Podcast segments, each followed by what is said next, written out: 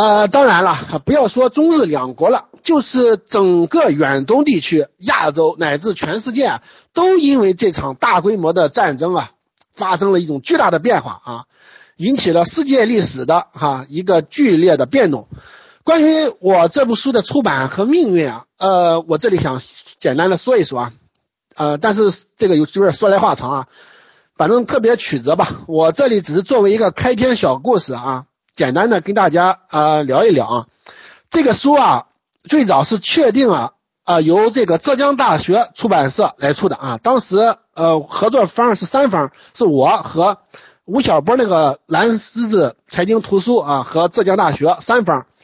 但是就是在最后的关头啊，浙江大学啊出版社说这个浙江审查非常严厉啊，社里啊就比较担心啊，所以最后啊就放弃了这个。啊，有点政治风险的选题了啊！当时那个蓝狮子的编辑给我打电话时啊，就是啊，都快哭出来了，就感觉特别委屈吧。啊，因为他满怀希望的就忙活了大半年了啊，那那那我就安慰他们哈哈。我把这个事情啊发到了天涯上面，然后就有很多的出版社和出版公司啊，呃，又来找到我。呃，因为我当时吧也比较年轻啊，不太懂这个出版业的事情，就把这个稿子啊交给了那个第一个来联系我的那个编辑啊，呃，他是一个小的出版公司的啊，反正后来是由一个不太起眼的出版社啊，可能也不太对口吧，就是广东旅游出版社啊，他们来出了，而且当时吧还特别低调啊，没有大肆的宣传啊，然后书上写的那个推荐语啊可能也不是特别准确。即便是这样，后来那个出版方啊，就是还专门来告诉我说，书啊是九月份正式出的啊，虽然写的是十一月份啊，如果推迟到十月，那就绝对出不了了，因为十月出了一个什么文件，他说哈，这种东西可能就会必须要政审，因为一旦政审，可能就出不了了，呃，那起码要推迟个一年半载的。啊，事实啊也果然是如此啊。当我在二零一五年十一呃十月吧，拿着这个修订版啊到处寻求这个再版时啊，反正是没有一家出版社敢接的啊。直到现在我还握在手里啊。时至今日啊，我对于这个修订版啊也有点不太满意了啊。但是呢，根本没有动力再去修订了啊，因为明知啊暂时啊是肯定出版不了的。呃，所以很多材料我现在也没哎没有。没有都通篇全部看完，我手上材料确实特别多啊！啰嗦了这么多啊，其实也是想表明一个事情啊，就是我今天要讲的这个东西吧，呃，关于这个抗战开局的问题啊，大家看一般的书籍啊，往往啊是看不来的，因为我的观点和视角啊有点与众不同啊。当然，最典型的特征啊，它就是比较的敏感啊。如果大家仔细收听的话。我想很可能啊会从此改变你对于这个中日战争的看法啊。好了，下面开始呃正式进入我们今天的主题吧，大致分为四个部分啊。呃，这里啊先简单的追溯一下啊，中国和日本这两个国家的武力的冲突啊，最早啊大概算是唐朝初年的白江口之战。啊，白江口之战的结果啊，就是唐朝新罗联军一方啊啊打败了倭国百济联军一方啊，从此以后啊，基本上奠定了此后一千余年间东北亚地区的政治、经济与文化的格局啊，尤其是让日本啊开启了向唐朝全面学习的这样一条谦卑之路啊。啊，从这里我们也可以看出一点啊，这个日本的典型特点之一啊，就是谁比我强啊，我就要向谁学习啊，绝不保守，也绝不顽固啊。这个可能也是日本这种比较世俗理性的小国的一种心理吧啊。但是呢，从自卑啊到自负啊，它也很容易啊，而且日本人本身呀，它这个国家充满了很多的这个矛盾性啊。这个特别的就是让一般的外国人呀啊理解起来特别困难，呃，后来啊就到了明朝万历年间的那个元朝之战啊，当时啊明朝的实力啊上强啊，尤其是经过张居正改革吧，财政还有点结余啊，加上朝鲜本身啊也出了李舜臣这样的名将啊，再加上日本运气啊也不太好啊，结果又一次被打败了。啊。但这次啊，日本虽然被打败了，可是啊，他们不久就进入了这个德川幕府时代啊，日本啊开始走上一条类似清朝那样的闭关锁国之路啊。当然，他们也觉得清朝啊就是蛮夷立国啊，不屑于向这个清朝来学习啊。当然了，这个德川幕府时代的日本啊，也不完全是呃这个完全封闭的啊。它还保留了一些由这个官方主导的这个对外贸易的呃渠道啊，有点也类似清朝。呃，我们一般中国人啊都特别小瞧这个明治维新以前的日本啊，这个可能就是一种错觉了啊。因为德川幕府时代的日本的城市化水平啊，它特别的高，甚至啊比同时代的欧洲啊，主要就是十七世纪的欧洲吧，都高出接近一倍啊。达到了惊人的百分之十以上啊，这个就可谓是工业革命啊以前啊就是古代社会相当了不起的一个成就了。呃，就是正是因为吧这个城市化水平高啊，商业它异常繁荣，所以当时啊日本的这个技术水平它特别高啊，它教育普及程度也非常之高。这个男人的这个识字率啊可能就接近一半啊，反正是百分之四十左右。然后呢，女人的识字率啊，它也达到了百分之二十。啊，这个中国是无法企及啊，所以我说啊明治维新啊的这个成功也不纯粹是明治这一代人努力的结果啊，明治维新啊，它就有这个历史积淀的因素啊，所以说这个日本的这个崛起啊，其实它是有必然性的啊，虽然它也有一定的偶然性，但它确实有很大的这个必然性。呃，历史这个东西啊，往往是建构出来的。清朝初期啊和清朝晚期各方面在看待满洲。与中国内地的关系上可能就有差异啊。同样的，民国时期和现在也会有差异，而日本人的满洲观又不太一样啊。日本人是当时是把清朝啊看作中国的殖民时期来看待的，本质上是把满洲啊视为满洲，中国视为中国，所以满洲地区啊，也就是我们现在说的东北，看作是一个有别于中国的地方啊。而中国啊，大致就是指长城以南啊。日本人后来。的的确确啊，是对满洲有野心，但是对中国内地啊可能就要区别对待了。而且啊，就是不单是日本人是这么想的啊，当时满清朝廷啊，那个赵家人啊，他们其实也是这么想的。呃，时间很快就到了这个十九世纪中叶啊，中日两国都开始面临着一个西方势力逐渐威逼的严峻考验。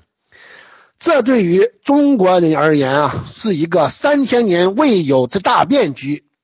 啊！当然了，中国还是早了那么十几年啊，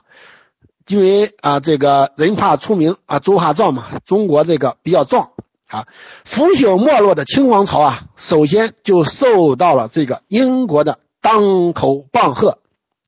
啊，当然，对于这个鸦片战争的起源及影响，我们完全可以见仁见智啊，没有必要一味谴责西方的所谓侵略。啊，为什么呢？啊，因为英国方面啊，发动鸦片战争的一个主要动机啊，其实就是捍卫自由贸易啊。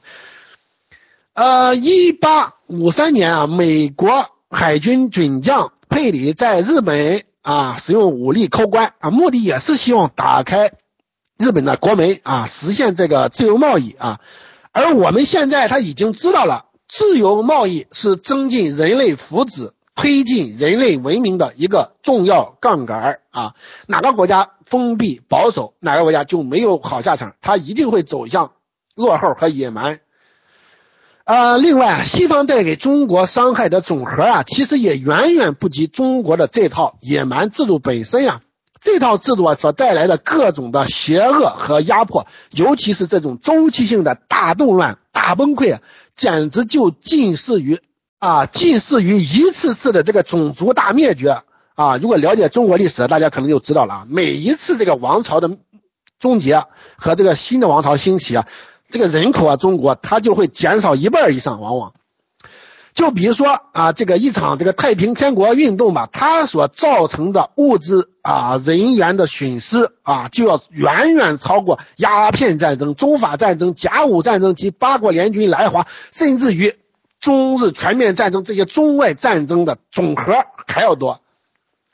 中国的这个前车之鉴在前呀，啊，日本的幕府啊也觉得斗不过西方啊，就只好打开了自己的国门啊。不过也有一小撮啊，这个顽固分子啊，他非要就攘夷啊，结果就被美国人的坚船利炮给给教训了一回，收拾了一下。呃，幕府统治末期啊，日本本来啊，它就有各种问题和矛盾啊，幕府权威。大大的衰落啊！结果在西方的这个刺激下，在一帮郁郁不得志的这个中下级武士的推动下，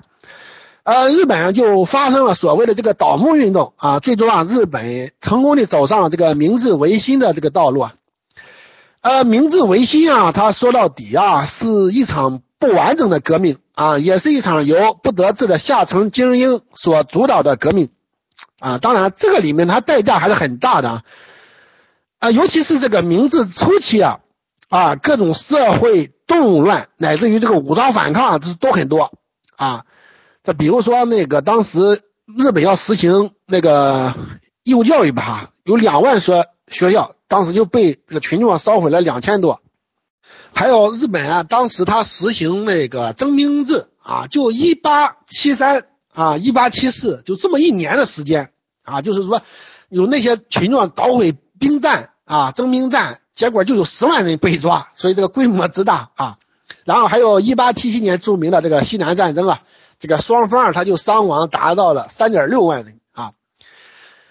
呃，随着民权运动的兴起啊，同时也是为了压制这种民权运动啊，一八八九年啊，一部以普鲁士宪法为蓝本的日本宪法正式的颁布实施啊，这部宪法。呃的重点啊是强化国家权力啊，尽量减少人民的干预。根据当时的选举法啊，就是日本啊真正拥有选举资格的人啊才只有百分之一啊，但是同时代啊，他日本却已经不是英国，英国却已经达到了百分之二十八啊，而且啊，当时的日本内阁它是对天皇负责，而不是对国会负责啊，它跟英国的那个君主立宪制、英国的议会至上它是完全不同的。呃，实际上这时候的日本体制啊，是吸收了一部分民主要素的这个寡头体制啊，但是也有啊啊，就是这一般人们称为藩法体制啊，但是也有君主立宪制的这个很大的成分啊。这种半集权体制啊，对于一个后发国家而言啊，只要统治者够开明啊，确实是有相当的这个赶超的优势的，但依然它也会产生。啊，很多的不公和社会矛盾啊，随着这个时间的积累吧，反正这个矛盾是越来越突出，越来越明显啊。在明治维新以后啊，日本大量派出人员出访欧美啊，日本人啊也越发的看到了啊这个西方工商业的发达啊，这个尤其是个军事力量的强大。啊，当然啊，也包括对西方文化的一种崇拜吧。由此，在一八七零年代啊，日本又开启了一场全面学习西方的运动啊，甚至有一些人呀，还扬言要脱亚入欧啊。实际上，这个脱亚入欧啊，就是指摆脱这个亚洲的价值观啊，包括与亚洲感情上的一种切割啊。有了这种切割啊，其实他就啊，就是让日本人啊。呃，这个心理上容易接受这种啊侵略扩张吧啊，呃，这种学习啊，就包括了对西方这个殖民主义啊扩张主义的这个认同啊，而且这个也是不进则退吧，他日本当时他并没有中间道路啊。啊，因为在当时的那种国际环境下吧，日本啊如果不进行主动的出击啊，那么他的处境也许是危险的。啊，尤其是作为亚洲人、黄种人啊，日本人对于西方国家。对于白种人的这种咄咄逼人呀，他会感到一种极大的不安。因此啊，当时的日本啊，才首先啊瞄准了台湾啊、朝鲜，甚至所谓满蒙这些地方。而首要的目标啊，肯定就是在海上啊，他遏制英国、法国等；在陆地上就抗衡俄国。啊，这个方面的问题啊啊，我们对于当时啊身处西方包围的日本啊，就。抱一种同情之理解吧，应该站在日本人当年的立场上啊来想一想啊，呃，那个 谭嗣同吧，他他倒是也这样说过。谭嗣同说，如果中国够强大，可能啊，那就比日本要远远要野蛮了啊。呃，关于日本为什么会在啊这个一八九零年代走上一条啊对外军事扩张啊，并攫取国外经济特权的这样一条帝国主义道路啊，其实还是有一些呃因素在推动的。比如说啊，一部分的日本人啊，尤其是他们这个知识分子啊。把日本啊看成是所谓的神国，啊，就是为宇宙之首间，应掌控世界各国，所以啊，在世界上应该具有特别的地位啊。而日本的所作所为啊，也被看成是啊一种传播文明的方式啊，就像当初啊的西方对日本所做的那样啊。日本他有责任啊，有义务啊，他就说去去这种武力啊，就唤醒亚洲，唤醒东方啊，他有这样的一种认识。所以，这个新闻界冒险家及社会大众啊，一面主张啊对外的强硬，一面主张啊要结成以日本为首的这种亚洲同盟。呃，另外啊，一批有影响的日本人啊，已经在海外建立了相当重要的这个商业利益啊，尤其是在朝鲜啊，这个军事控制啊与这个经济控制，它实则是一个硬币的两面。呃，不过这个日本啊，有一个很不好的倾向。啊，这就是急功近利啊，非常的势利眼。过去啊，他们被中国打败的时候啊，就觉得中国什么都好啊。如今被西方打败了，就开始觉得西方什么都好啊，中国是什么都不好啊，甚至于中国的这个人种也差。啊，当时啊，英国海军世界最强。日本的海军啊，就学习英国啊，德国陆军当时是世界最强。日本的陆军啊，就开始学习德国，包括政治文化方面，日本啊，它也是坚决的拿来主义。呃，可是呢，西方本身啊，就是一个大杂烩啊，西方国家之间的这个差别呀，呃，其实是很大的啊，所以啊，也就造成了日本的一种消化不良的现象吧。后来。啊，包括后来的一些开明与野蛮、民主与专制、中国主义与自由主义啊的这些纷争啊，留下了很多的后遗症啊。再加上日本自身的这个武士传统啊，所引发的政治暗杀、呃军人干政及天皇崇拜等等，在世界经济大危机及二十世纪二三十年代反民主的这种潮流的影响下。日本啊，最终走上了一条不归之路啊！下面进入这个第二个部分啊，有关于甲午中日战争的缘起啊，也就是所谓的责任问题啊，我们就各打五十大板。啊，本来这个大清啊，他这个政权啊及其对外政策啊，也不是什么伟大光荣政策的啊，他与朝鲜的这种关系啊，也不是什么正常关系啊。当然了。在那个时候吧，呃，殖民主义啊，它也比较的嚣张啊，就是大清啊，它这种定位吧，它啊也不算特别过分啊。朝鲜的高宗啊，其实是也是想摆脱大清的控制啊，尤其大清啊，它不是什么先进生产力和先进文化的代表啊，就说相对嘛，当时对于南京的这个大屠杀呀，就比所谓的。吕逊大屠杀啊，那规模是大太多了。不过需要我们注意的是啊，就算是当时最为文明的这个美国呀，它也存在一些帝国主义倾向和这个屠杀现象啊。就比如说一九零零年前后，在菲律宾啊，美国人的杀人放火是很多的。呃，那个美国学者这个布林克利的这个《美国史》啊中，他就提到了，当时美军啊他每受伤一个人，他就会杀掉五十个啊，十五个，十五个菲律宾人作为报复。呃，相反啊，当时的日本啊，他为了证明自己的文明啊，希望获得西方国家的认同感啊，争取与英国的这个结盟啊。这个结盟啊，它是呃一九零二年实现的啊。所以在八国联军来华的时候，日本啊，他出兵最多啊，也表现的比较文明吧啊，获得了呃一致的赞誉。因为这个甲午战争啊，大清失去了台湾啊，但是在俄国、德国、法国的干涉下啊，保住了这个辽东半岛啊。大清重臣啊，李鸿章等人抱着所谓的以夷制夷的外交策略啊，把俄国当成了一个需要利用并加以贿赂的对象。呃，尤其是在这个朝鲜东北问题上啊，当然了，当时的英国吧，它有点疏远中国了。原来英国啊跟中国的关系吧也还可以啊，但是因为这个甲午战争吧，它英国啊逐渐跟日本靠近了啊，中国也没办法，就就有点向俄国靠近啊。但是没有想到，俄国这个啊畜生熊啊，他非常的贪婪。啊，趁着这个义和团之乱，居然派了二十万大军啊南下，把满洲地区啊都给拿下了。这样的话，甚至也直接威胁着整个朝鲜啊。当时的日本啊，他就非常着急。啊，话说回来了，龙兴之地啊，都让人家给占了，大清他能不着急吗？大清他也着急啊。甲午战争的时候啊，虽然中国被日本打了，但是中国人啊，对于日本人反而由轻视啊，一变而为敬仰。啊，甚至开始怀有一种学生对老师的这种好感。呃，在接下来的这个日俄战争当中啊，虽然这个清政府啊表示要严守的中立啊，但是在感情上肯定是倾向日本的，而且日本啊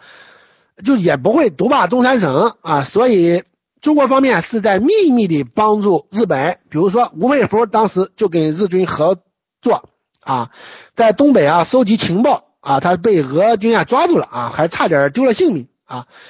甲午战争时期啊，日军是伤亡八千多人啊，这个据说啊，他病死了差不多一万人啊，是这个战死人数的十倍，他战死了可能只有一千多人。但是日俄战争中啊，日军啊，日军就仅这个战死、病死啊等各种死亡啊，就接近了九万人啊，总伤亡啊，他超过了二十多万啊。甲午战争啊，日本啊得到了大量的赔款，而日俄战争啊，是日本。啊，一一分钱也没得到，呃，从这个方面看啊，呃，这个中国给日本一点利益啊，他也说得过去啊。虽然这个日本的野心啊，他超过了清政府的这个许诺了。日本啊，主要是通过跟俄国的这个密约，他获得了南满啊，主要就是长春以南吧，和东蒙啊的势力范围啊。后来之所以发生这个九一八事变啊，他就跟日本获得了在南满地区的这个。著名权有关啊，就是所谓的这个旅顺大连地区的这个关东州吧啊。虽然日本挡住了俄国的侵略势头啊，但是中国来说啊，对中国来说也算是前门驱虎，后门进狼啊。在中国近代史上，对于中国命运影响最深啊的国家，除了这个俄国啊，这后来的苏联也算，就是日本了哈。日本和苏联啊这两个国家深深地影响了啊中国的这个。历史进程和文明进程，啊，到了这个日俄战争以后啊，中国人对于日本的这个崇拜之情啊更加深了。而且日本与中国一衣带水，同文同种啊。中国如果不向日本学习啊，还能向谁呢？啊，这里我要说到这个袁世凯啊，在袁世凯心目中，那日本绝对是头号的学习对象。他后来的所谓的这个称帝吧，也跟这个有很大关系啊。虽然他当时啊，可能并不具备这个称帝的条件。清朝啊，曾经向美国啊派出过许多的学童啊，本来是可以大有作为的，但是啊，因为这个顽固派的这个阻挠啊，结果这一过程就被打断了。中国失去了一次大规模的直接学习西方的机会。到了二十世纪初啊，中国便开始了全面的学习日本的道路啊。但是我们需要注意的是啊，中日两国的这个制度啊、国情其实根本就不一样。中国学习日本、接受日本的这种二道的启蒙啊，就像秦晖老师所指出的啊，这是危害很大的。呃，另外我们可以想想，如果美国和中国离得很近啊，那么会是什么结果呢？啊，去日本留学的花费啊，可能啊都不及去美国的十分之一啊，啊，所以说这个文明传播啊，它也是有一定成本的啊，便宜啊不见得是好货啊，当然了，也要怪美国离我们太远了。当然了，日本在一九一五年向中国强行斗售这个所谓二十一条啊，啊，包括后来在山东问题上刁难中国，这些都深深的刺激了。中国人啊，刺激了中国人的这个民族危机感啊，也是迫使很多中国知识分子啊转向思想激进的这个外部的主因之一。呃，从一八九五年啊到一九一五年啊这二十年的时间啊，日本是中国的主要的学习对象。但是由于日本的这个蛮横啊，很多中国人的学习对象除了欧美之外，就干脆变成后来的这个苏俄和苏联了啊。不过在清末与民国初期啊，啊中日之间的这个呃关系吧，总体还是比较稳定的啊。只要中国方面尊重日本的这个既得利益啊，那么日本啊就不会太过分。而且这个时期的日本内部呃也有一种文明化、民主化的趋向啊，尤其是一战以后啊，一九一九年啊，日本的这个选举人口啊已经达到了百分之五啊。不过到了一九二五年啊，啊只要是不接受国家补贴的这个二十五岁以上的男子啊，都有了选票。呃，政党政治啊，呃，也有了长足的进步啊，政党轮替啊，也已逐渐变成日本政治的常规了啊。但是，他啊搞这个民主政治吧，比英国他肯定是时间短，他这个经验也不足啊，他问题肯定也很多。呃，就是与这个同时代充分民主化的这个英国相比较吧，日本它不仅没有女性的普选权啊，更主要的。还是这个天皇的这个巨大权力与军队官僚的这种特殊性啊，一个天皇制国家权威主义、超国家主义、军国主义三位一体的一个奇特的体制啊，正是未来的日本呀，它走向疯狂和灾难的它的一个制度根源。呃，一战后的日本啊，其实问题还是很多的啊，而且因为这个政党政治啊，也不是很成熟啊，又受到各种的掣肘。啊，所以他受到了各方面的这个压力吧，尤其是当时啊这个政治恐怖、政治暗杀特别盛行，啊，包括也也有刺杀天皇的啊，有些社会主义者他刺杀天皇，而很多这个恐怖分子吧，他刺杀这些首相啊、官员什么的啊，对于这个议会体制啊，它造成了一个巨大的这个冲击。日本在历史上它有深厚的这个武士传统，而明治维新啊，也是一帮武士推动的。当这个政党政治岌岌可危的时候啊，作为武士继承者的这个军人啊，他就开始蠢蠢欲动啊。何况这些军人他并不受政府的领导啊。当时的日本军人啊和军队啊，实在是一种未被政治驯服和有效管束的这么一种巨大的力量。在世界上的很多的国家啊，在国家出现危机的时候，往往会酿成这个军事政变啊。军人干政的这种局面，但由于日本的这个特殊性，虽然它没有出现大规模的成功的这个军事政变和最直接的这个军人干政啊，但是错出现了一种啊，就是我称为慢性军事政变的啊和一种渐进的军人干政啊，这是我对它的一个定性吧。九一八事变被西方史学界认为是它标志着一个军人统治时代在日本的开始。再比如到了一九三六年的二二六兵变以后啊，日本实际上是加强了军队对于国家政治、经济、社会生活的干预力度，军人干政的这个倾向越发的明显，造成了这个军部绑架政府的局面。一个军国主义的日本啊，就这样羽翼丰满了。啊，当然了，造成日本这个军人干政啊，或者说控制政府的动力啊，其实也啊在于所谓的这个总体战的需要。在第一次世界大战以后啊，德国著名的这个军事家鲁登道夫啊，他可能是在一战时期做过这个德国的这个参谋总长啊，提出了这个总体战的理论啊，呃，获得了包括日本军人在内的这个高度的认同啊。如果要有效地贯彻。这个总体战啊，就需要国家啊对于各种资源进行啊有效的这个整合啊，至少这个政府啊和军队，它要保持高度的这种一致性。在日本的特殊体制下，就决定了日本未来的啊两个可能的方向啊，不是政府把军队给收服，就是军队把政府给收服。啊，军人出身的这个日本首相啊田中义一啊，他就是这个总体战。呃的一个拥护者吧，啊，他当时啊活动于政党和军队这两个方面，就试图啊拉近啊和强化二者的关系吧。但是他呃一九二九年就死了。嗯，在日本军队内部啊，渐渐出现了统治派和皇道派啊两种主张，呃和这个势力啊，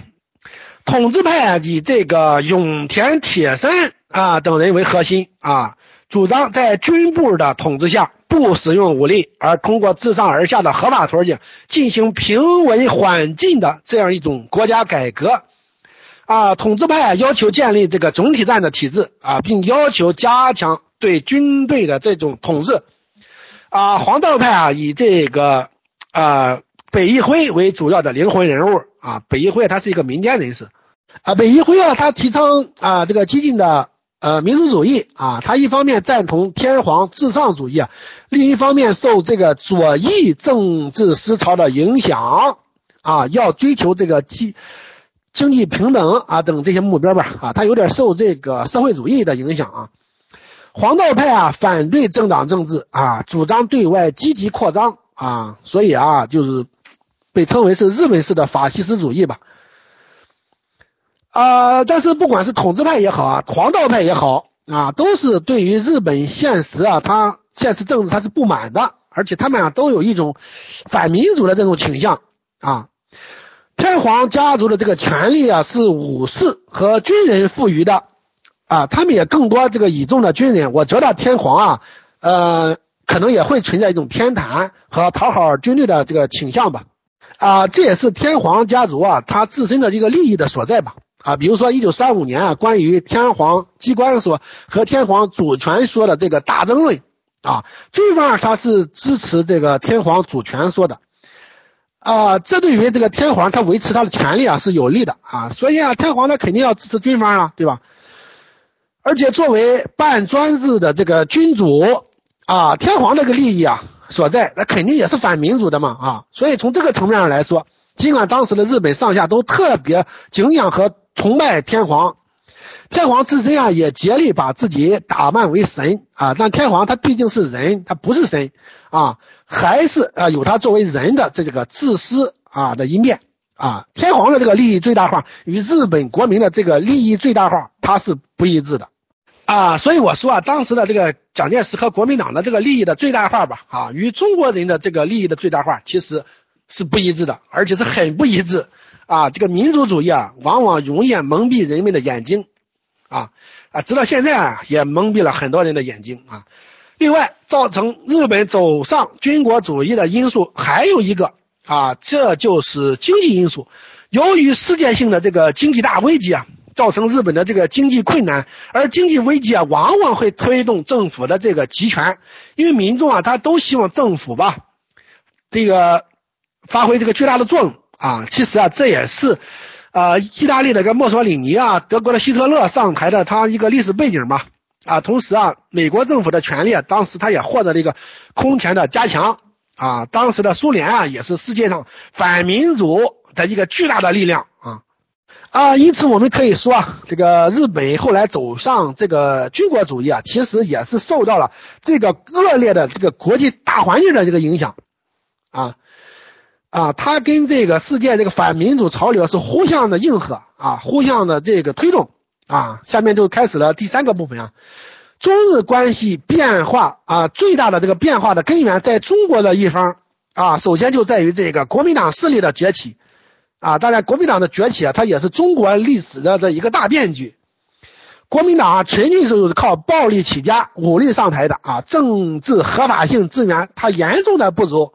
国民党受苏俄这个超激进主义的影响，为了获取自身的合法性，在外交方面，他也开始奉行所谓的革命的外交，一天到晚啊嚷嚷着要打倒帝国主义啊。当然，后来这个帝国主义啊，它也包括了这个红色帝国主义苏联了。呃，但是呢，蒋介石本人啊，他还是清醒的啊。在反共反苏以后啊，蒋介石需要求得日本的谅解和支持，所以啊，一九二七年被迫下野之后，蒋介石立即到了日本。可是日本的态度他有点冷淡，可能还是觉得国民党发动的这场革命啊，对于日本在华利益啊，它有一定的伤害啊，在华的日本侨民可能都会感到一种不安。啊，这里有一个统计啊，说是日本的在华投资总额啊，占到了其海外投资总额的百分之九十，东北地区啊又占到了其中的百分之七十。啊，日本还控制了中国近一半的煤铁产量啊，这是日本和现代工业所迫切需要的而它本土啊又极为缺乏的一种命脉资源。假如这一部分投资丧失啊，那么就无异于啊人啊断血了。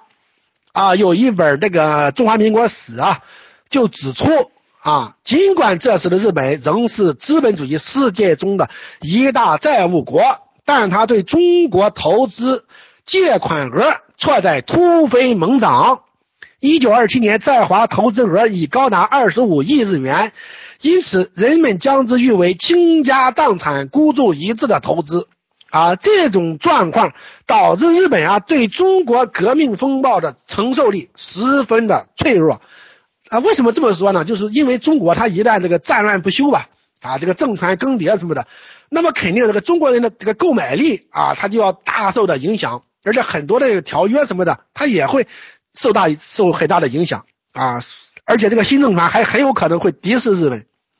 啊，所以当这个一九。二八年五月啊，所谓的这个二七北伐，打到这个济南的时候啊，他日军啊就做出了一种啊过渡性威慑性的举动啊，他就制造了这个济南惨案。济南惨案，他的的确确是恶化了中日关系啊，这一点他日本方面他是承认的啊。这个一晃就到了这个一九二八年六月吧啊，张作霖啊他又被啊这个爆炸了啊。谁干的呢？啊，现在有的资料说是苏联人干的啊，但是也有可能是日本人干的。而且不管是谁干的，当时啊，中国方面啊认为啊，他肯定就是日本人干的。这个事件他大大的恶化了张学良同日本人的关系啊，使得这个张学良啊很快就啊改旗易帜啊，从名义上规训了这个南京国民政府啊。可是当时的中国啊，并没有实现真正的统一。啊，尤其是他就是啊，这个啊军队啊，他尤其是没有统一啊。蒋介石啊，还面临着来自阎锡山、冯玉祥啊、新桂系的李宗仁、白崇禧，包括张学良等地方势力的威胁啊。为了对付这些新军阀，蒋介石的这个首席智囊杨永泰啊，他就提出了一个计策，就是说用经济方法啊来瓦解冯系。啊，用政治方法来解决阎系，用军事方法解决桂系，用外交方法来对付这个奉系啊，就张学良了。所以啊，就有了后来啊，蒋介石煽动张学良去挑战苏联啊，上演这个爱国秀啊，结果这个引爆了这个中东路事件，因为奉军实力太差啊，这个爱国秀 演砸了。呃，在这个中东路事件之前吧，蒋介石啊，他答应啊会帮助张学良的。但是事实上他并没有去帮助，所以伤亡惨重的这个奉军吧，啊，他的确是被削弱了，然而也更加恶化了国民政府啊同苏联的这种关系，也增加了蒋介石啊与张学良之间的这种不信任啊，让日本关东军方面在两年后啊，他敢于放手一搏啊。我在前年吧，二零一六年写了一篇文章啊，我说革国民党的这种激进革命啊，它完全应验了。梁启超曾经的一个担心啊，这就是说革命遭瓜分啊。九一八事变之前的一年啊，就是所谓的中原大战啊。后来在蒋介石方面胜局基本已定的时候，之前啊之前啊左右摇摆的这个张学良方面挥师入关，加入了蒋介石阵营，接管了华北部分地区啊。这样的话，张学良本人啊，他也暂时留在了北平啊，一部分奉军主力啊，他也留在了华北地区。啊，于是乎啊，奉天啊，也就是现在沈阳了啊，有些后方空虚了。这一点啊，它也是造成关东军啊，他敢于放手一搏的关键。呃，为什么会发生九一八事变呢？啊，这个我们呀，再从日本方面说一说。啊，尤其啊，啊是要从石原莞尔啊这个人身上说一说。我在这个南京政府那十年第三卷当中啊，对于石原莞尔的生平和思想。啊，都有一个大概的梳理和介绍，呃，这里就简单的再说一说啊。啊，我曾经这个说过，日本文明制度中有一个很不好的传统，就是陆军的主要学习对象是德国啊。德国这个国家后来走向法西斯主义啊，纳粹主义，它不是偶然的。同样啊，日本啊最终亲近德国，走向这个军国主义啊，它也不是偶然的。啊，日本陆军啊受到德国的各种的坏影响，也就在情理之中了。斯维瓦尔啊、冈村宁次等人吧，他都去过德国学习。啊，他们对于世界的认识啊，充满了诸如虚无主义、激进主义乃至极端主义的这些因素。啊，他们信奉啊这些诸如社会达尔文主义、尼采主义啊这这些东西。啊啊，当然我们也看斯宾格的那些思想吧哈，他也是一个德国的奇葩哈。当然了，石原莞尔啊，他是一个虔诚的日莲宗信徒。这个教派的日莲圣人指出过，所谓的统一世界的大规模战争注定会发生。所以，石原莞尔啊，为了让日本在这样的终极作战中啊立于不败之地，尤其是在同苏联的武力扩张与革命输出的这个角逐中。啊，处于一种有利的地位啊，包括缓解当时的日本的这个经济危机吧，啊，就不能不决定把满洲地区啊给收入囊中。尽管日本天皇及政府当时并不敢这样乱来啊，担心会遭到西方列强的阻挠啊，起码美国他是明确反对殖民主义啊，反对战争的。呃，大家知道这个关东军的来历啊，它就是由于日俄战争啊，这个石原莞尔当时就是关东军的参谋啊，他的想法啊得到了关东军高级参谋板垣征四郎的支持。呃，在日军里啊，石原莞尔号称是日军之智啊，智慧的智。呃，板垣征四郎他号称日军之胆啊，就是胆量的胆。这家伙他他是敢想敢干。啊，而且他后来地位也特别高啊，曾经做过第五师团师团长和后来的陆军大臣，加上关东军司令啊本庄繁的支持啊，关东军的一小撮人就阴谋发动了这个九一八事变。需要指出的是啊，当时啊日军大本营啊也听到了一些风声，还试图来加以阻止啊，只是没能阻止住吧。啊，至于为什么没能阻止住，这个说法也特别复杂啊，这里就不说了。这个跟七七事变那个时候有一点点相似啊，只不过一九三七年啊，他搞阴谋的啊，不只是日军里的激进分子啊，还有红色阵营一方的一些啊阴谋分子啊来搞这个。当时啊，关东军人呀，他是很少的，他只有一万人啊，呃，加上还有一万的在乡军人呀，及这个三千的满铁警察的支援啊。当然了，还有朝鲜军吧，朝鲜军可能，呃，就是说也有两三万人啊。对于留守在东北各地的二十万东北军而言，其实并没有什么优势啊，因为东北军的这个装备它也很好啊，甚至还有空军啊。九一八的细节就不说了啊，反正是没有抵抗啊，主要还是张学良的他一种误判吧。但是更可耻的是啊，张学良这货啊，他拥有很强的这个军阀本性。啊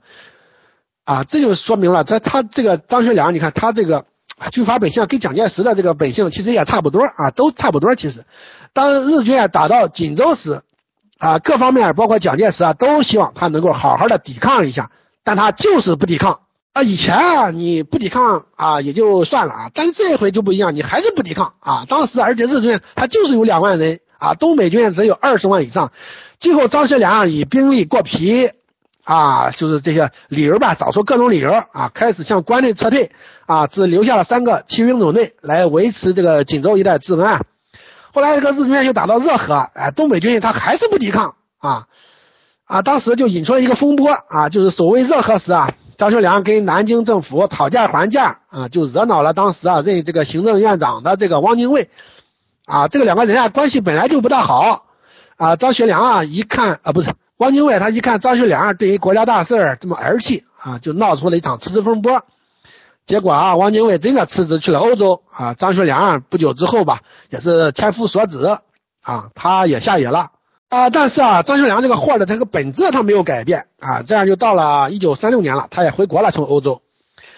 六月份前后啊，有一个所谓的两广事变啊。其实啊，他们背后支持者啊是谁呢？啊，虽然两广他打的是抗日的旗号。但是背地里啊，他还是寻求了日本方面的支持啊，只是做的比较隐蔽啊。由于老蒋他比较善于挖墙脚啊，结果广东的陈济棠他很快就垮了，啊，广西啊则与南京方面达成了妥协，啊，这已经是十月份了。红军跑到陕北以后啊，蒋介石就调东北军啊去围剿红军，啊，但是没想到啊，这个东北军战斗力这么差，啊，这连续就败了几次，啊，这个时候啊，张学良就想与中共达成妥协，啊，以免的这个两败俱伤啊，甚至于啊他发现一个问题。啊，那就是中共啊是苏联一手扶植的啊，张学良啊他完全可以通过中共的关系啊，张学良他就想通过中共的关系啊来实现与苏联的合作啊，而且他从那个地理上他是有这个优势的啊，完全可以通过打通西北交通线来实现与这个呃以这个苏联为后盾吧啊，与这个南京政府分庭抗礼啊，注意啊，这个时候的新疆是盛世才的天下。盛世才啊，他已经跟苏联紧密合作了啊。所谓这个红军、西路军啊，其实也是想打通这个西北交通线。自从一九二七年占据半壁江山的时候啊，蒋介石啊，他就想做这个越王勾践啊，勾践他是个老乡嘛，算是不想招惹日本啊。这个也是著名的军事战略家蒋百里先生的这个主意吧。啊，蒋介石啊，对此是非常赞同的。啊，在蒋介石的日记里，对别人啊都是直呼其名，但唯独对蒋百里是言必称先生啊啊！后来啊，又有了这个所谓这个攘外必先安内的这个一个明确的这个策略吧啊！当然了，这个就是滥污政治的它一种悲哀，不能通过民主方式达成有效的这个团结啊，而只能通过逐个的武力的削平来实现。啊，就是一种所谓的团结的这个假象啊。那么谁最有理呢？谁应该来做国民党政国民政府的这个老大呢？啊，其实这是没法说清的。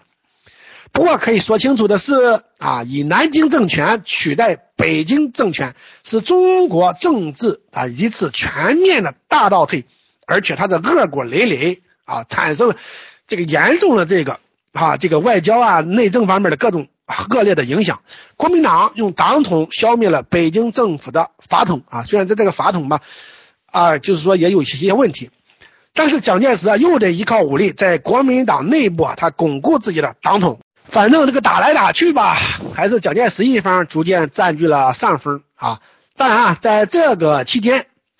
国民政府方面啊，他为了遏制一下这个日军的这个侵略气焰，也进行了一些抵抗。啊，比如说一二八淞沪抗战以及长城抗战、绥远抗战啊，虽然绥远抗战它是发生在一九三六年十一月的啊，就是西安事变前啊。一二八打得比较好啊，日军主帅他就换了三次，不断的增援啊，国军的伤亡大概有一万四五千人吧，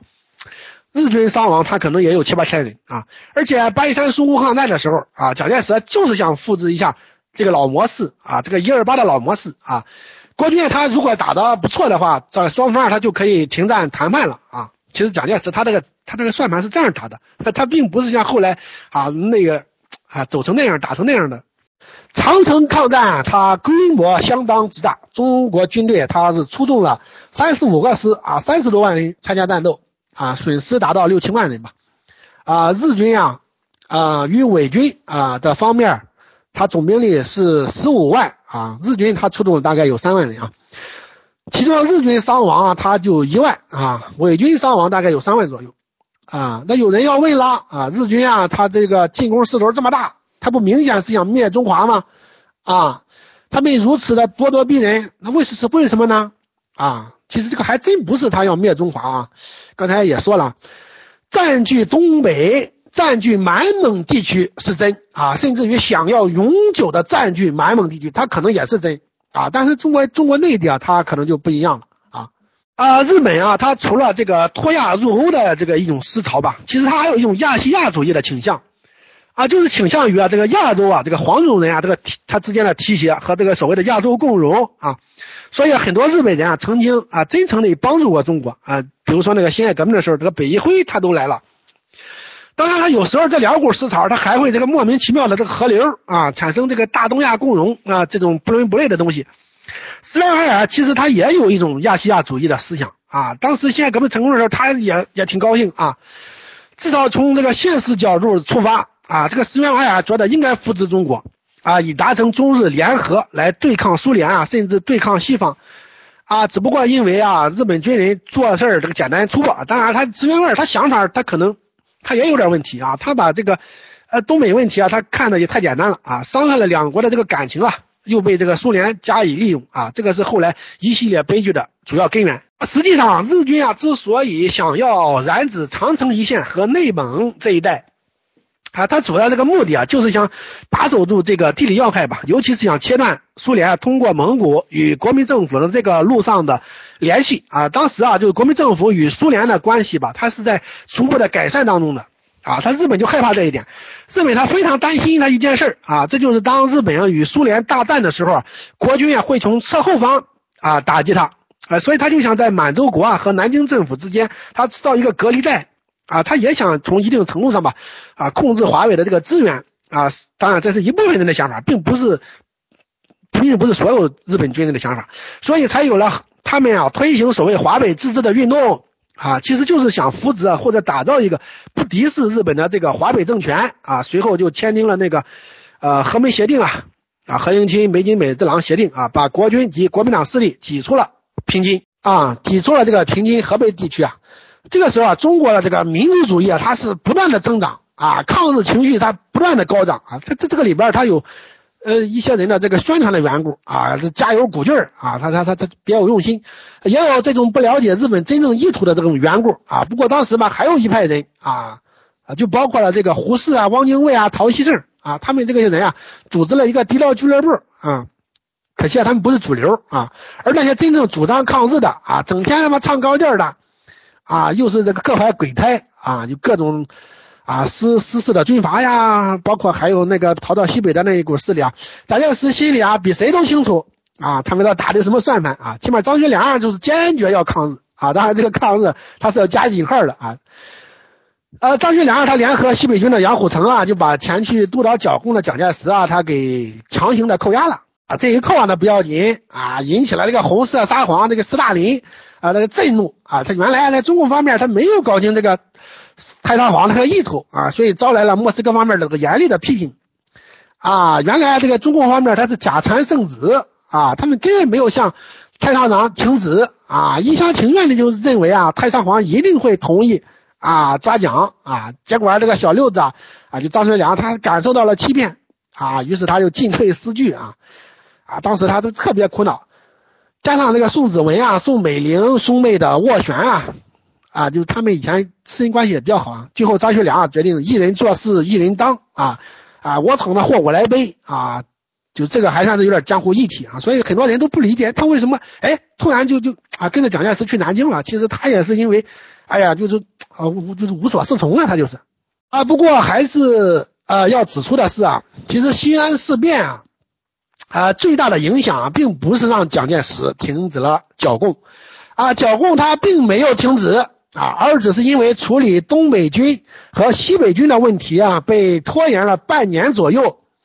西安事变最大的影响就是让蒋介石啊看到了斯大林的这种所谓的善意啊，于是蒋介石啊就上了斯大林为他安排好的抗日啊的这条贼船啊，因为斯大林啊在后来的谈判的时候，他承诺只要中国抗日。苏联一定不会坐视不管，甚至于啊，在关键时刻还会亲自出兵，这就是蒋介石抗日的底气的来源。所以说，西安事变最大的关键，它就在这里啊。对于西安事变的影响啊，时任驻苏大使的蒋廷福啊，后来他说的很清楚啊，这里就为了节省时间就不念了啊。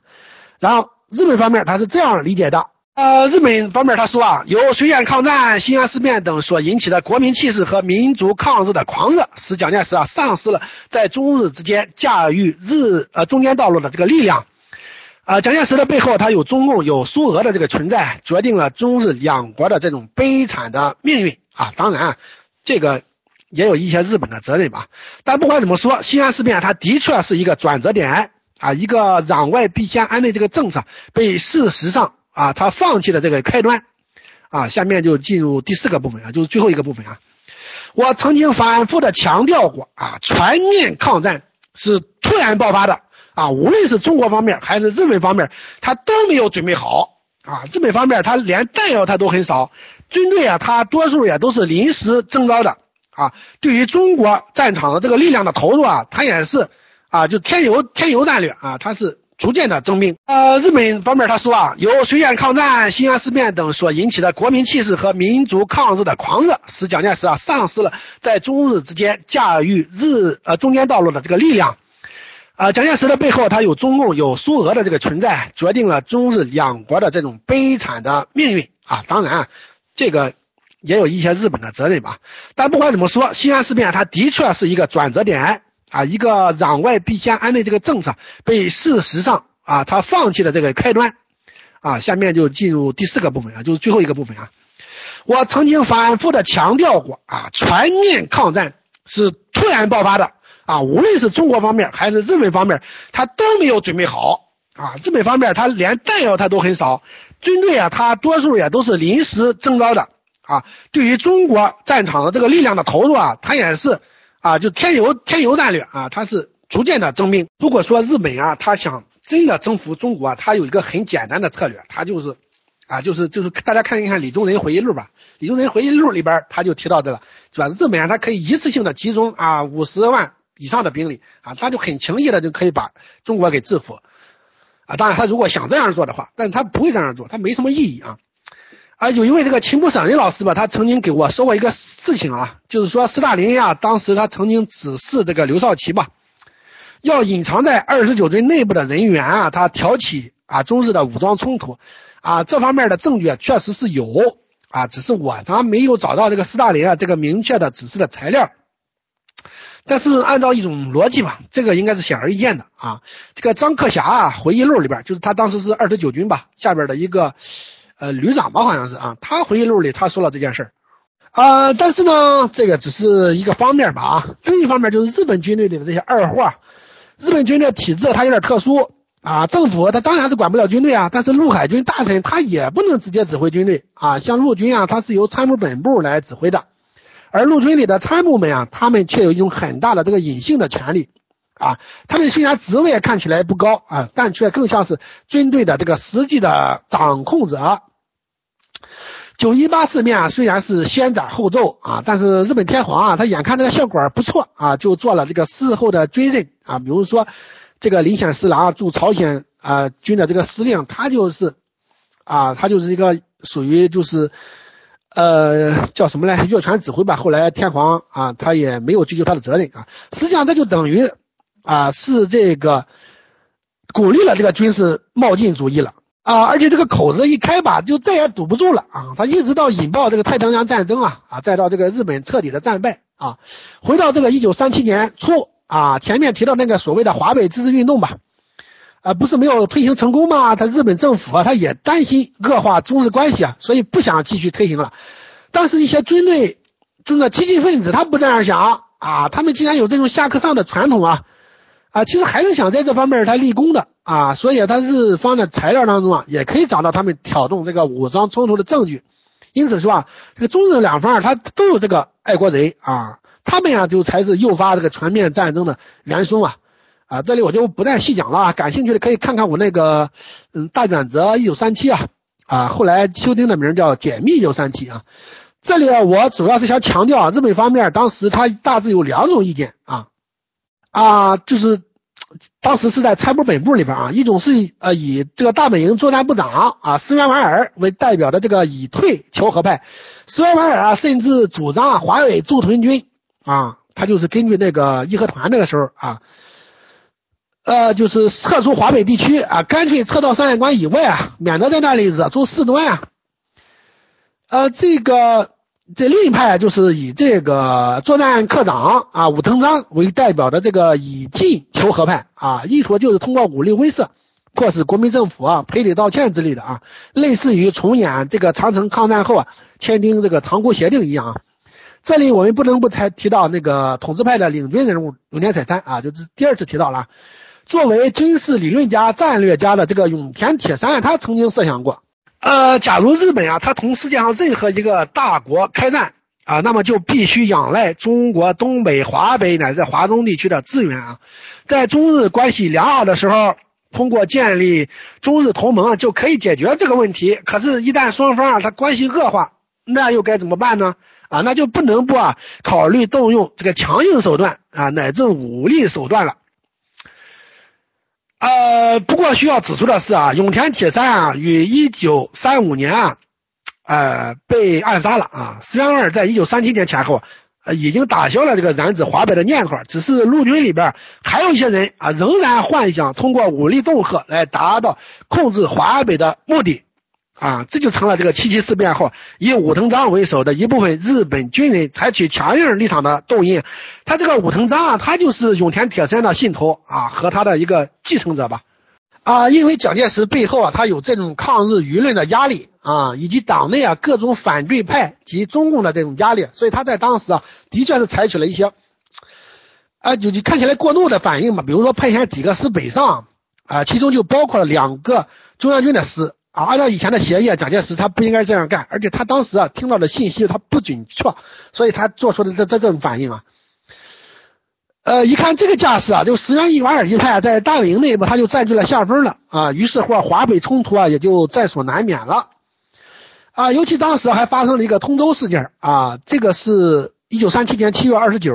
的事情啊，就是。七事变发生二十二天以后啊，造成了五百多啊日本侨民、顾问、官兵和日韩浪人的被杀啊。至于谁是在这事件的幕后黑手啊，大家可以想一想啊。不过这个事件背后，他不是只有一个黑手啊啊。于是啊，他日军啊他就大举进攻啊，当时大概派了有有三个师团吧，大概有七八万人啊。于是平津就沦陷了。为了在对日和谈中啊争取一个比较有利的地位。啊，同时也希望西方国家都来严重的关切中日冲突啊，加上国民政府的统治重心啊在长江下游地区，所以蒋介石啊与陈诚等人就决心啊，通过一次迅猛的出击，将驻扎在上海的日本海军陆战队赶下海去。大家注意啊，对于这次主动性进攻啊，国民党方面他是讳莫如深的啊，他从来都强调日军啊主动发动的进攻，其实不是这样的。呃，但是呢，国军的战斗力太差，负责指挥的这个张治中啊，水平他也比较差啊，没有完成目标，结果引来日军他征兵啊，于是啊，国军他又征兵啊，于是啊，他日军征兵，于是国军再征兵，于是日军再征兵啊，就这么征着征着啊，就打成了一次超大规模的这个主力会战了。日军啊，他先后投入的总兵力啊，他达到了二十多万啊，国军啊，他又达到了六七十万吧。啊，其实啊，在一二八的时候啊，完全不是这样啊。国民政府啊，就小小的增援了一下啊，所以战争啊，始终是有节制的啊。但是这回他就不一样了啊，蒋介石他有底气了啊，他非要跟日本人硬顶啊。日本方面一看，这个也不是办法呀，就是军方原来就向天皇承诺了一个月就可以解决中国事变啊，这时啊，他又承诺三个月就解决。大家注意啊，这句话到了中国人这里。啊，啊居然就变成了另一个版本了，就是说日本决心要三个月灭亡中国啊，其实这是一种政治误导啊，他不是这样说的啊，这是有人啊刻意宣传、刻意他他他编造的啊，因为当时啊日本完全没有大规模战争的准备，刚才也说了，他也没有转入战时体制啊，尤其是满洲国的建设还在如火如荼的进行，他也不愿意被打断。啊，在中国方面，蒋介石啊，他在庐山的时候，他也说的清清楚楚的。你看，他说和平未到绝望时期啊，绝不放弃和平；牺牲未到最后干涉，绝不轻言牺牲。你看，蒋介石他这个话里边，他也他也有这个意思啊，他也不愿意开战啊，不愿意就是说这样盲目的进行大规模的战争。为了赶紧解决中国事变啊，日军于是又一次性的派出了四个师团啊，约十万之众啊，其中他有一个师团，他是从正面。直接支援上海战场，另外三个师团他就从金山卫登陆啊，绕了个圈子，直接抄了国军的后路啊，造成了淞沪战场的国军的大溃败啊。应该说这大溃败是影响特别重大，而蒋介石啊就是这样大溃败的主要责任人啊，因为蒋介石他违背了一个兵家常识啊，这就是预备队的问题啊，预备队啊本来就少，大概有十十十个师吧，十万人啊，蒋介石啊还把这个预备队啊啊都调上了前线。结果就造成了这个后防的空虚吧，啊，以及关键时刻的这个反应迟钝啊。后来蒋介石啊，他也承认自己的错误吧，啊，他认为自己就是坚强太过啊。这一场大溃败他不要紧啊，使得啊前线的日军他完全不顾大本营的命令啊，为了追求这个更大的战果啊，竟然他一口气就拿打拿下了南京啊，并且制造了一场震惊中外的这个大屠杀啊，就。他日军他这个这种东西啊，他跟他这个体制啊，确实他也有很大的关系啊，那乱七八糟的他，他他在这个军事啊，他不服从于政治啊，他他比较乱啊，结果呢政治还跟着军事跑过去啊还可以说是对日和谈很必要，这一回南京大屠杀发生了啊，就使得坚持抗战它成了一种啊绝对的政治正确了啊。不过我们要追究这个全面抗战爆发啊，或者说这个提前爆发的责任啊啊，首先啊我们就要看到这个信息不对称的这个客观存在啊，中日双方当时啊缺乏这个有效的这个沟通渠道啊，就是说这个问题啊，它也跟啊原来这些。激进派，比方说他暗杀中国的这个外交部长啊，那日本方面他也也是这样的，他也杀杀自己的首相什么的。像汪精卫这个行政院长，他当时也被刺杀了啊。中日双方都有这种激进分子，还导致双方他也不那么不互相信任吧。但是我们绝不能忘记啊，这蒋介石他这种无能啊，这种误判啊，正是因为啊他这个政政治方面和军事方面的无能啊，所以说导致蒋介石吧，他最后弄巧成拙。啊，蒋介石和这个老毛他们的军事水平其实都特别特别的差啊啊，所以我这个就说嘛，他就是说啊，人家挑动国军啊和日军恶斗啊，就可以坐收渔翁之利啊，那个三年内战它其实就是两个军事外行常备将军的啊常败将军之间的较量啊。呃，哪个不怎么干预前线将领，哪一方就容易胜出啊？天天老讲他喜欢冲内行啊，而且他还有飞机啊，可以飞来飞去啊。呃，这个日本方面那些二货当然有责任了，包括这个关东军方面，关东军方面这个时候他这个，因为他防苏吧，他这个当时军队他可能已经有二十多万人了啊，他这个实力啊，他扩充的很快。啊，啊当然啊，就是也包括他日时任日本首相的这个近卫文弥啊，呃，他曾经呃有过这个积极斡旋的打算，这个近卫文弥啊，但是由于担心啊被激进分子暗杀啊，所以他一直是萎缩不前啊，政治不作为啊，有点鸵鸟战略。呃，到了一九三八年啊，这个近卫文弥啊，他不愿意老是被军队牵着鼻子走。啊，于是更进一步发表了一个声明啊，明确表示不再以国民政府，实际上就等同于蒋介石为谈判的对手，而期待与中国新政权调整邦交啊，这无异于不再承认蒋介石的领袖地位。近卫文明啊，显然是小看了蒋介石在中国的这个影响力和控制力啊。从这里我们也可以看出啊。他这个一个独裁者或者一个政党，完全是可以将利益凌驾于国家之上的啊！这也是我一再强调的。你你不承认蒋介石，那蒋介石那肯定那跟你没完啊，对吧？而且他可以拖着中国走啊！这一声明啊，关乎重大，立即引起了轩然大波了。日本的有识之士啊啊，后来对他这个也都黑批分上批评吧。啊，针对日方分裂中国、颠覆国民政府，尤其蒋介石领导的这种企图啊，蒋介石马上针锋相对啊，发表谈话予以驳斥，并强调了自己啊坚持抗战的决心。啊，就是说，首先啊，就蒋介石啊，他如果不抗战的话，他地位就不保了，这肯定是蒋介石本人他不能容忍的啊。德国驻华大使陶德曼的调停努力啊，至此也宣告失败啊。然而战争在继续，双方谈判的努力啊，并没有结束。啊，这次日本啊就幻想通过军事手段的压迫，迫使国民政府接受城下之盟，于是就一口气打到了武汉。呃，大家注意的是啊，就是说武汉的得失啊，它也是一个转折点啊。从拿下武汉的这一天啊，就是一九三八年的十月啊，中日全面战争就进入了啊一个。战略相持阶段啊，这时的日军他不是没有了继续进攻的力量，而是觉得往后可以通过政治攻势为主啊，军事攻势为辅的这么一个手段来解决中国事变啊。从此啊，日军啊啊也就基本不再以攻城掠地为主了啊。直到一九四四年五月那个一号作战啊，关于中日全面战争期间日军对华方略的变化啊，我曾经啊也专门写过一个论文啊，我也发出来过啊，尤其。呃，提出提醒大家注意的是啊，日本方面对于中国内地基本没有什么领土野心，因为内地它没有日本所迫切需要的资源，如果以武力来掠夺诸如什么粮食矿产，那肯定是得不偿失的啊。日本人啊没有那么傻，因为代价实在是太高了。但是话又说回来啊，在中日关系不断恶化、日苏战争逐渐明朗的这种大背景下，一部分啊一部分啊，仅仅是一部分日本军人又确实是想控制住华北。啊，只是没想到这个局面，后来居然失控了啊，所以说这个贡献真的特别复杂。我们后人来细心检讨这段历史啊，其实也为如此复杂的政治、军事、外交等局面而深深的感到迷惑啊。也不怪很多人被各种宣传口吻所误导吧，因为你理解这段历史啊，了解这段历史确实是不容易的啊。当然，我这个也都是一家之言了，大家啊听听参考一下就可以了。身为啊身在历史之局的人们，其实也多是迷惘的啊。比如《剑桥中华民国史》里边就说啊，日本方面是整个国家为胜利而行动起来，但是打这场战争究竟为了什么啊，却并不清楚。时值日本的军政首脑打算把日本的亚洲政策啊，通过与呃英美在一定程度上的合作，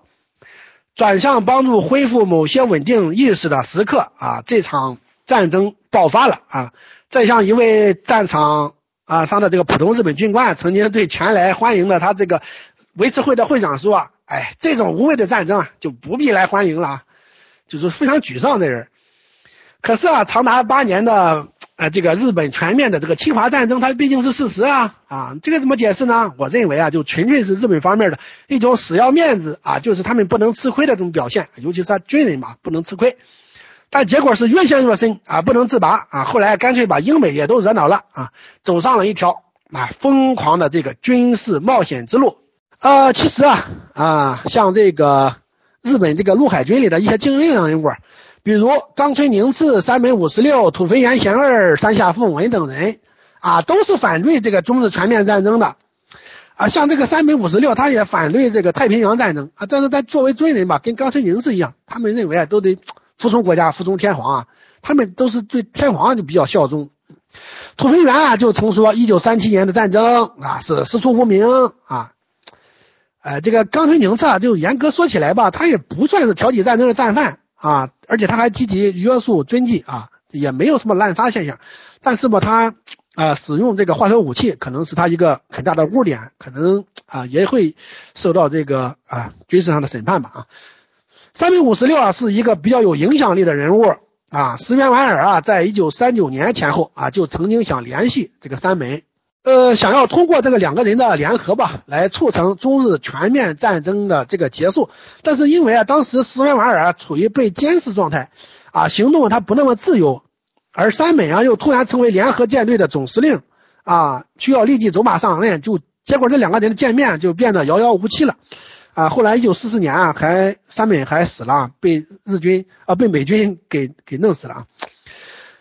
呃，如果历史没有如果。但是对于历史的反思啊，却必须有如果。如果没有七七事变会怎么样？如果蒋介石不去主动进攻上海的日军会怎么样？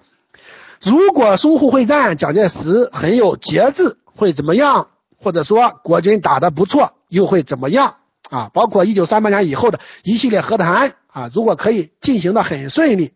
又会怎么样呢？啊，如果石原莞尔和山本五十六见面和及时的沟通了，那么历史又将如何发展呢？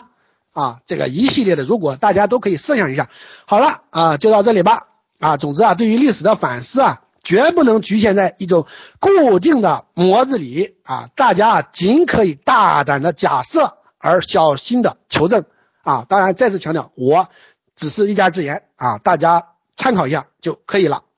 啊，好的啊，问题很多啊，我先回答水哥的一个问题啊。他说，呃，好像当年的战争啊，如果双方有个沟通，战争就能避免。对，这个战争啊，几乎不能避免。但是我要说的是啊，全面战争很有可能会避免啊，小规模的战争可能难以避免。但是这种长时间的大规模的全面的战争啊，它很有可能会避免。这点嘛，呃，一会儿我可能还会提到啊，根据。啊，有些群友的这个呃这个提问啊，呃，这个战后的呃，就是有朋友问这个呃，就是战后的这个赔偿问题啊，我说一说啊，啊，就是美国吧对日索赔态度它非常重要啊，美国为了防止它日本这个东山再起啊，它原开始它制定了一个。呃，运走日本呃本土绝大部分工业设施，充作赔偿的，它这个严厉的方案，美国最初设想啊是准备把日本啊它拉回原始的农业国发展阶段啊，他当时其实是重视中国的啊，但是就是说因为中国的这个内战吧，他这个东亚的这个局势的发展，它超出了美国的这种预料了啊，就是蒋介石一方吧，在中国的内战当中失败了啊，所以说美国啊他就改变了这个策略啊，美国啊他就啊又开始。啊，帮助和扶植美国了啊，呃，不是日本了啊，这个呃，蒋介石吧，虽然是极力巴结美国啊，仍然没有得到这个参加旧金山和会的机会啊，就是说这个对日索赔吧，也就变得困难重重了啊，那个呃，就是说他也是为了一个外交承认吧，最后就不得不放弃了。其实他获得的赔偿是一丁点儿啊。当时吧，日本的战争的破坏它非常厉害啊，他早期啊，他连饭他都吃不上，他们也不愿意赔偿啊，他也是有理由的啊。而且日本还有个理由，他就是说，日本啊的确应该向中国人民赔偿战争损失啊，但是受日本侵略之害的主要是大陆的人啊，现在大陆啊被共产党控制了，所以说日本啊不能同台湾讨论这个问题。呃，大陆方面吧，实际上他也差不多啊，他也是为了外交方面的需要，为了促进这个所谓的中日邦交正常化啊，这个不要的赔偿的决议大概是在一九六四年做出的啊。实际上这个时候的日本他已经啊相当的富裕了，呃，而中国大陆啊则刚刚经历了这个惨绝人寰的这个三年大饥荒啊。中共方面他给出的解释是：第一。台湾和美国都没有要求赔偿啊，必须重视美国的这个对日政策啊。第二，从东南亚的例子看，赔偿金啊，它并不会使经济飞跃发展。况且社会主义中国啊，更不能依靠赔偿来发展自己啊。这个理由真是冠冕堂皇啊！当时啊，中国人他们连饭都吃不上啊，却还这么穷大方啊，就是打肿脸充胖子啊。当然，打肿的是中国老百姓的脸啊。呃，如果。啊，第三就是如果要求赔偿吧，就违背了把日本军国主义与人民区别开来了啊，毛泽东的一贯思想啊，这个观念吧，它也有点道理啊。但那个时候啊，日本上下还是普遍支持这种帝国主义路线的，也就是就是当时战前嘛。啊，虽然说当时日本人啊也是舆论管控、洗脑教育，但是像甲午战争时期啊，日本他拿走了我们的不少赔偿啊，你至少应该把那点。啊，还回来吧，对吧？第四，如果要求巨额的赔偿啊，则中日的邦交正常化就会拖延啊。显然，这种思路纯粹是站在一个政府、一个执政党的立场上来看的啊，跟一般民众其实关系不大啊。但是吧，到了八十年代吧，就是日本吧，其实对中国啊大陆啊，它有各种的援助啊。至于说它够不够啊，这个就两说了。但是它确实进行了大量的援助啊，因为政治原因，它可能中国方面宣传的不够啊。啊，有群友又问啊，就是这个福泽谕吉的问题啊。福泽谕吉就是说，呃，最近嘛，在战后，他对福泽谕吉啊，他有一个批评啊。呃，这个关于这个福泽谕吉吧，呃，实际上，呃，我现在还没有来得及进行比较深入的这个研究啊。啊，我手上有不少关于这个福泽谕吉的材料，大概有六七本书吧。呃，我都吧简单的翻阅了一下啊，并没有细看啊。但是我这里想说的是啊。呃，日本方面包括中国方面，长期以来可能对福泽谕吉的这个评价有些过高吧。啊，就是日本的这个很多的矛盾性，他在福泽谕吉身上他也有一些体现啊。福泽谕吉的一生啊，大概呃，他就分为三个阶段啊，他这个思想嘛，跟他这个思想的变化，在第三个啊，也就是最后一个阶段，即一八八一年前后啊，福泽谕吉就是四十六七岁啊，到他去世吧，一九零一年去世。呃，在第二个阶段，被认为是福泽谕吉文明思想形成和展开的时期啊，有思想解放和思想启蒙的这个意义。但是到了第三个阶段，福泽谕吉的思想开始向这个富国强兵论转变。实际上，这就类似于啊中国这个法家思想了。而很多这个留日的中国学生啊，他也都受到了他这个思想的影响了啊，包括鲁迅呀、啊陈独秀他们这些人啊。有日本有学者指出啊，福泽谕吉。是近代日本最大的这个保守主义者啊，他拥护天皇的专制制度，对外宣扬侵略扩张啊，敌视中国与亚洲其他国家，是当时掌握日本国家政权的极右翼政治家的这个代表人物。而福泽谕吉啊，之所以在战二战以后啊，就是依然获得一个不错的名声啊，这些跟以丸山真男为首的所谓战后主流派学者的。美化和粉饰有关系，所以啊，目前面额最大那个一万日元的钞票上就有了福泽谕吉的头像。福泽谕吉啊，他就是这个脱亚入欧的倡导者啊，他经常是痛骂这个儒家儒教啊，但这个人啊骨子里又是一副这个忠臣孝子的做派啊。天皇驾临京都的时候啊，福泽谕吉还会经常啊，还会率领学生他去恭迎圣驾啊。这个最过分的就是天皇驾临赛马场啊，福泽谕吉家的二楼打开窗子就可以俯视到天皇，但是他觉得这都是大不敬，所以专门啊。把这个二楼啊窗子给关上了啊啊！经常告诫家人和仆人，还说绝对不许使用二楼啊。在我看来，这个福泽谕吉啊，实际上是一个不彻底的民族主义启蒙者，他拥护天皇的专制，实际上是没有看到啊，就是说英国式的那种君主立宪的精髓所在吧啊。就是日本的很幸运，就是遇上了这个美国的占领，不然日本的历史也会重写，因为日本的它这个制度和思想里都有很坏的东西。有群友又问这个日本战后改革的这个主要的方向吧？啊，一句话就是非军事化啊和民主化。啊，盟军啊进驻日本以后啊，他首要的课题啊，他就是解散军队啊。后来他制定了一个新的这个和平宪法啊，就是由这个呃美军驻日最高司令吧，他这个麦克阿瑟啊来主导的啊。新宪法颁布于一九四六年十一月，正式实施于一九四七年五月。啊，宪法规定不授予日本具有海陆空军的权利，也不授予日本军队交战权啊。天皇被迫否定了自己神的身份啊，权力也被剥夺了绝大部分啊，只是作为国家主权的象征保留。但最关键的是啊，天皇权力的行使是在宪法范围内啊，真正实现了这种王在法下的这种君主立宪的精神嘛啊，包括取消了秘密警察呀，给妇女选举权呀，实现教育自由啊。呃，还有吧，就是改变了这个垄断性专产业的支配方式啊，就是从经济上啊，实现了日本经济结构的这种民主化啊，这个其实也是很关键的啊。呃，大正日本啊，它具有一种民主的一种框架啊，所以他还是很快适应了新的比较彻底的这种民主制度啊，它不像有些国家，它一直都生活在专制的蒙昧的环境里，所以说中国它要进入民主化，呃，应该说也是有一定的优势的，就是民国时期啊，我们那个。它跟日本的大正民主，它也有点相似啊。有群友又问这个日本战前的少壮派军官公然违反上级命指令的武士阶层执政的传统的延续吗？呃，这个问题就好像就有点 含混不清吧？啊，那我就说一说啊，日本基本没有科举制度啊，历史上就是大概在中国的唐朝时期啊，实行了大概两三百年，就科举制度啊，在江户时代幕府它也实行了一种。啊，学问淫味的人才考核制度，但是这个考试啊，跟任用官员没有太直接的关系啊，更多是一种褒奖荣誉的方式啊。他日本的这个武士吧，他学文啊，他也学武啊，在日本的地位和影响有点接近中国的所谓的这个士大夫了，而中国这个士大夫则天然具有一种担当天下的情节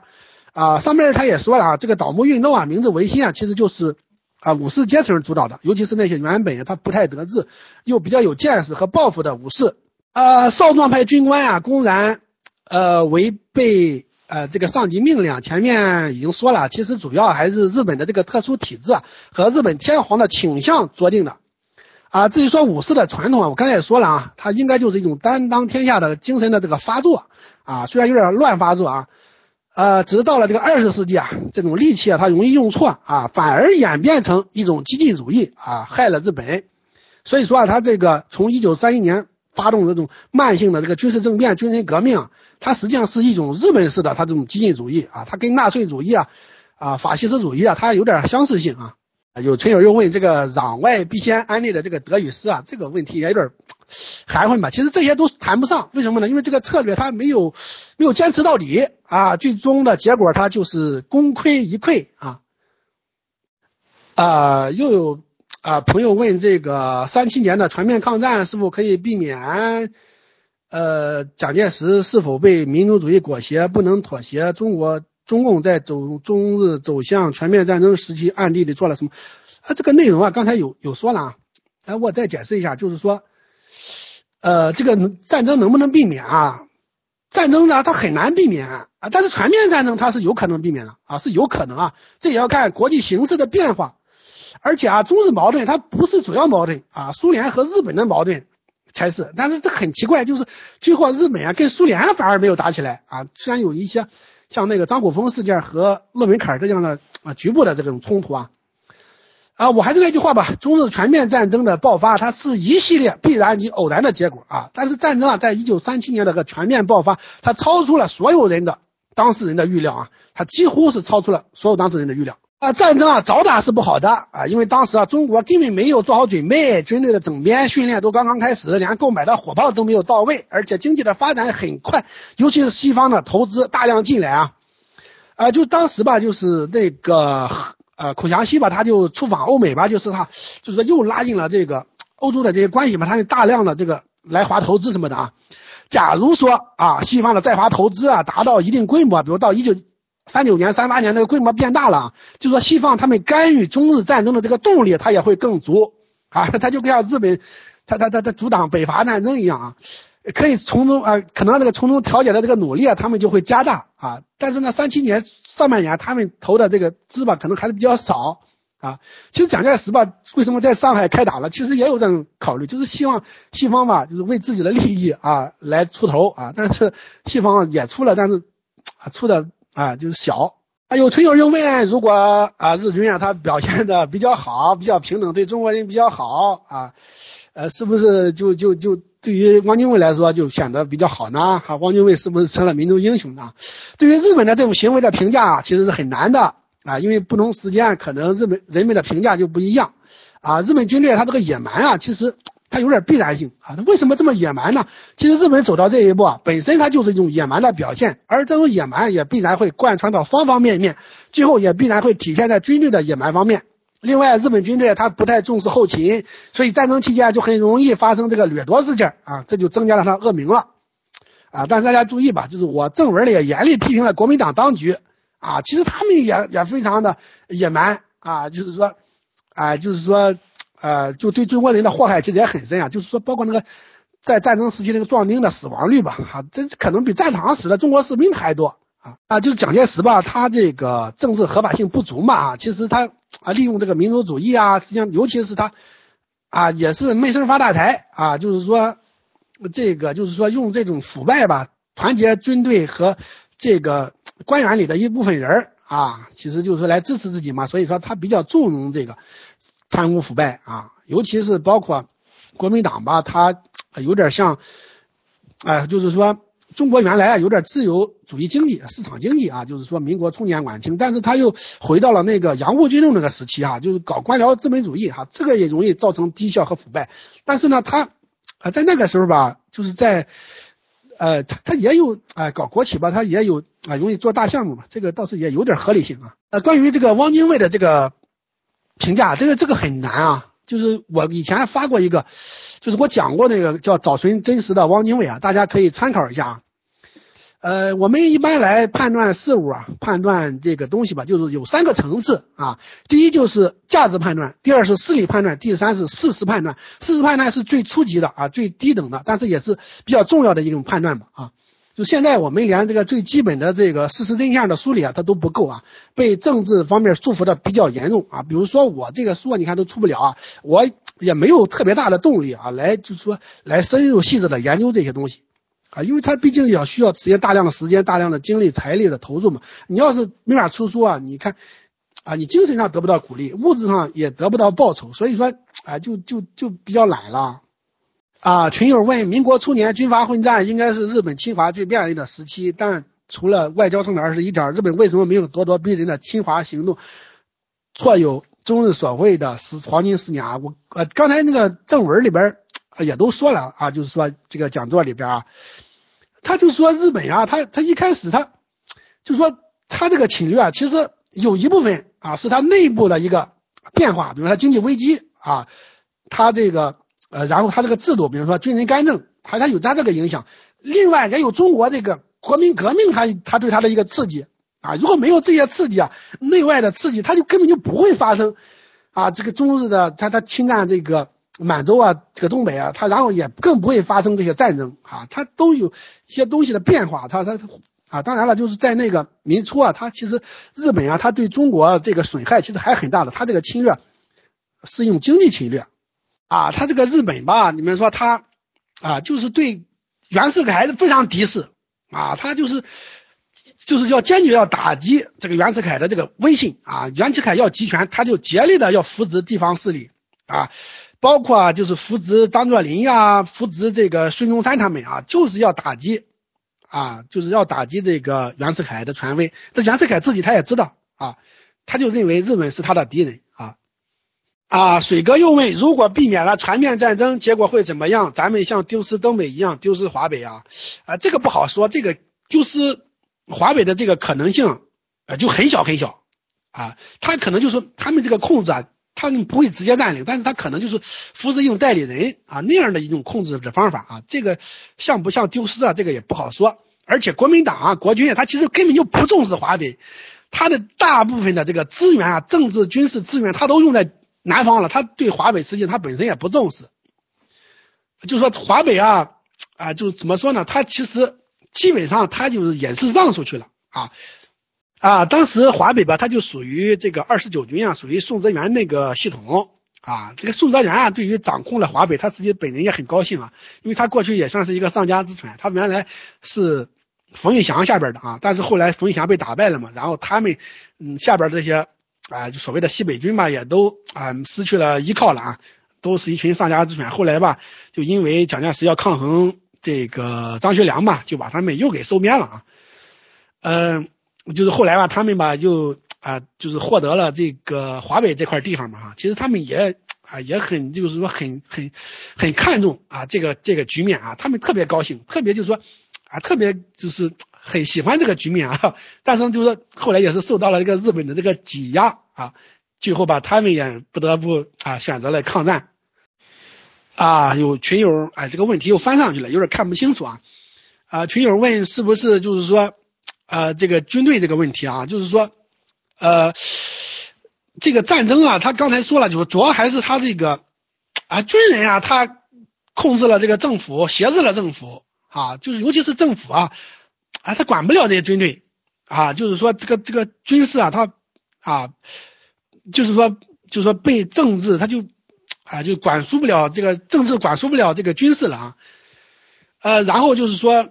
呃，日本呢后来它不是有一个非军事化嘛哈？然后就是说，呃，现代国家吧，它发展这个军事啊，其实怎么说呢？还是要啊，就是说军队国家化吧啊，就是它要完完全全的啊，向这个呃政府的负责啊，尤其是像所谓的这个国会呀啊，像这个负责，尤其是所谓的啊，一般都是什么总统啊什么的来领导军队。呃，大家看这个美国的军队当然是相当相当强大了，对吧？但是它是完完全全的是军队国家化的哈，完完全全的受这个呃总统的这个领导吧哈啊，就是说啊受政治的这个啊就是监督和领导啊，就是总统吧，美国他是陆海空军的这个最高司令好像啊，这个就是一个现代化的方向，这就是军队国家化。当时日本嘛，它实际上也没有实现。啊，军队国家化啊，军队它名义上它属于是天皇啊指挥啊，就是它不归政府啊啊。那个水哥又问啊，就说我们如果一退再退，会不会啊退到什么大海那个？其实你看，你仔细听听里边我那个正文里边的它这个内容吧啊，你就会知道了，就是说这个战争它不是不可以避免的啊，就是说就算是打的话，大打